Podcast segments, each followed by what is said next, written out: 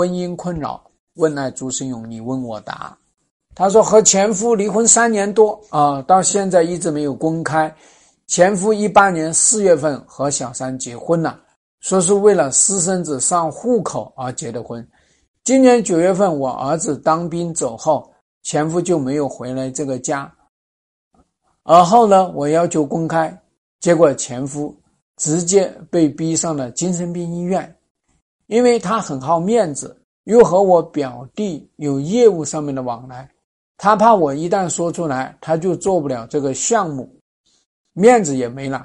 我们在医院里面照顾了他十天后，小三才出现，就问老师：这个小三还会要求这个男人吗？男人四十八岁，小三三十四四岁。啊，私生子五岁，呃，首先我跟你讲哈，我必须要客观的说呢，这个小三已经不是小三了，他是妻子了，你才是小三，可不可怕？因为你离了婚呐，你老公所谓老公说叫前夫，他跟别人去结婚了，那这个里面涉及到一个法律问题，就是你这个前夫犯了重婚罪。他这样的话呢，是犯了重婚罪，啊，因为他跟你是以夫妻的名义在外面生活，而他自己又跟这个所谓的小三、前小三，他们缔结了婚姻，所以你要知道呢，这个是关键。你这个前夫他犯了重婚罪，从这一条。那我们第二个上面呢，你提的是说他还会有这个。还会要求要这个男人吗？他要不要这个男人？首先呢，他上精神病医院，到底是什么精神病呢？对吧？像他这种啊，这种到底是什么精神病，我也不知道。就是因为你，你去公开了，对吧？你去公开了，你还没有公开，只是要求公开，结果他受不了了。那你要知道呢，他是不是用这个方式来控制你呢？那你要知道呢，你们三年，在这三年里面，你们都是有这样的一个状态，你跟所谓的这个前夫啊，所谓的这个老公之间的这个关系怎么样呢？要知道到底是什么样的关系嘛？什么关系？前夫的关系是这种引离婚的关系，是这种你其实在做小三的关系。是这个男人就吃定了你的这个关系，他吃定了你这些东西啊，你拿他没有任何办法呀。那在这样的一种状态下，我们也要看你这个前夫他的困境，他的困境是什么？他的困境是小三生小孩了，那怎么办？所以很多男人呢都是很奇特啊，你生吧，没事。啊，我们这个是真爱的种子，生完之后不要养吗？生完之后没有问题的吗？一堆问题出现了，怎么办呢？回避呗，躲避呗，鸵鸟政策呗。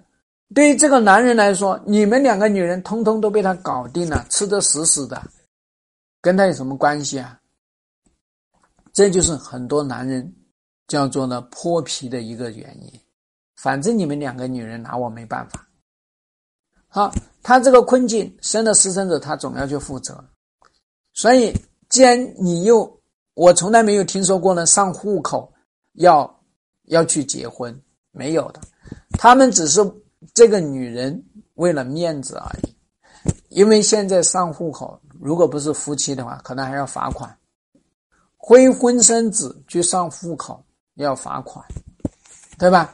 那最重要的事情是，这个小三，也就是现在的这个妻子，人家不干了，所以你会看到呢，一旦生了私生子，这个男人就开始鸡飞狗跳，要跳脚了，没有办法，怎么办呢？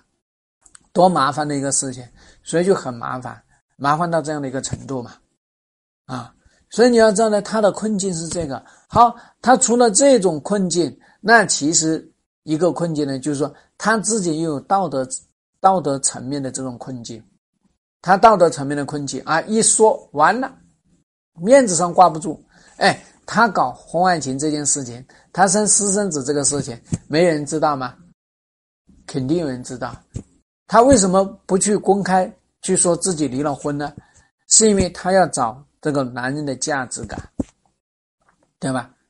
他恐怕呢一看到，哎，你看别的男人搞婚外情，人家都没离婚，就他搞婚外情离婚，所以他会有什么想法？这就是他在这个里面出现的一个问题，对不对？所以你想想，他到底会呈现什么？他不就是这样的吗？这就是他所谓的一个困境。那么对于小三是什么困境呢？小三的困境，我三十四岁，我跟你，我二十几岁跟你啊，孩子五岁。对吧？那不是二十几岁跟你这个人吗？哎，你比人家大十四岁，人家跟着你生了孩子，你怎怎么办？怎么嫁人嘛？难嫁人吧？这就是他的一个困境。我现在拼了老命，我生了小孩，你得对我负责吧？这不是他的一个困境吗？那现在这个男人被你们逼疯了，我干嘛要来呢？我一听说精神病，我跑都跑跑不及。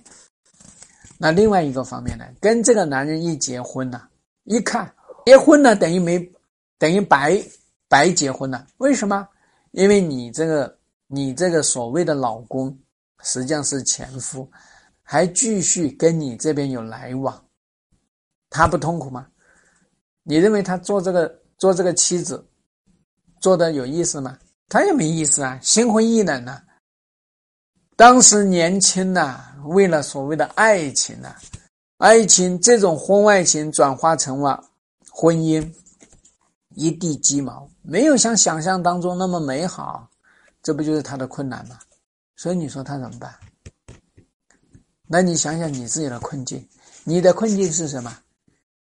你的困境是，既然已经离婚了，我也要有自己的出路，而且呢，我把孩子也已经弄得去。已经开始去当兵了，他成年了，我应该考虑自己了。你考虑他，你痛苦吗？你一看他都跟别人结婚了，而且也没有离婚的这个意思。之前说的好好的哦，为了那个小孩上户口，然后呢去结婚。好了，现在户口上了，也不去，对吧？那你看看他的这个谎言。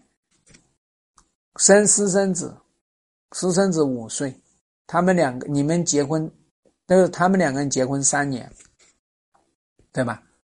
这通通都是谎言，所以你是不是也感到心寒凉了？拔凉拔凉的，这种男人还跟他在一起有什么意思吗？你自己也想要这段婚姻，但是你觉得没意思啊？你为什么会去照顾他？是因为你以为你照顾了他，他就会好起来，他就会跟你在一块儿。很可惜，他们两个人是法律上面的夫妻。你认为那个小三会轻易来放他走人不？所以你要知道呢，这是这些想法。所以你就会发现呢，现在目前这个状态呢，不管他是精神病也好，怎么样也好，先把病治好了，治好了。那么现在是要来进行一个选择的时候，一定要抉择。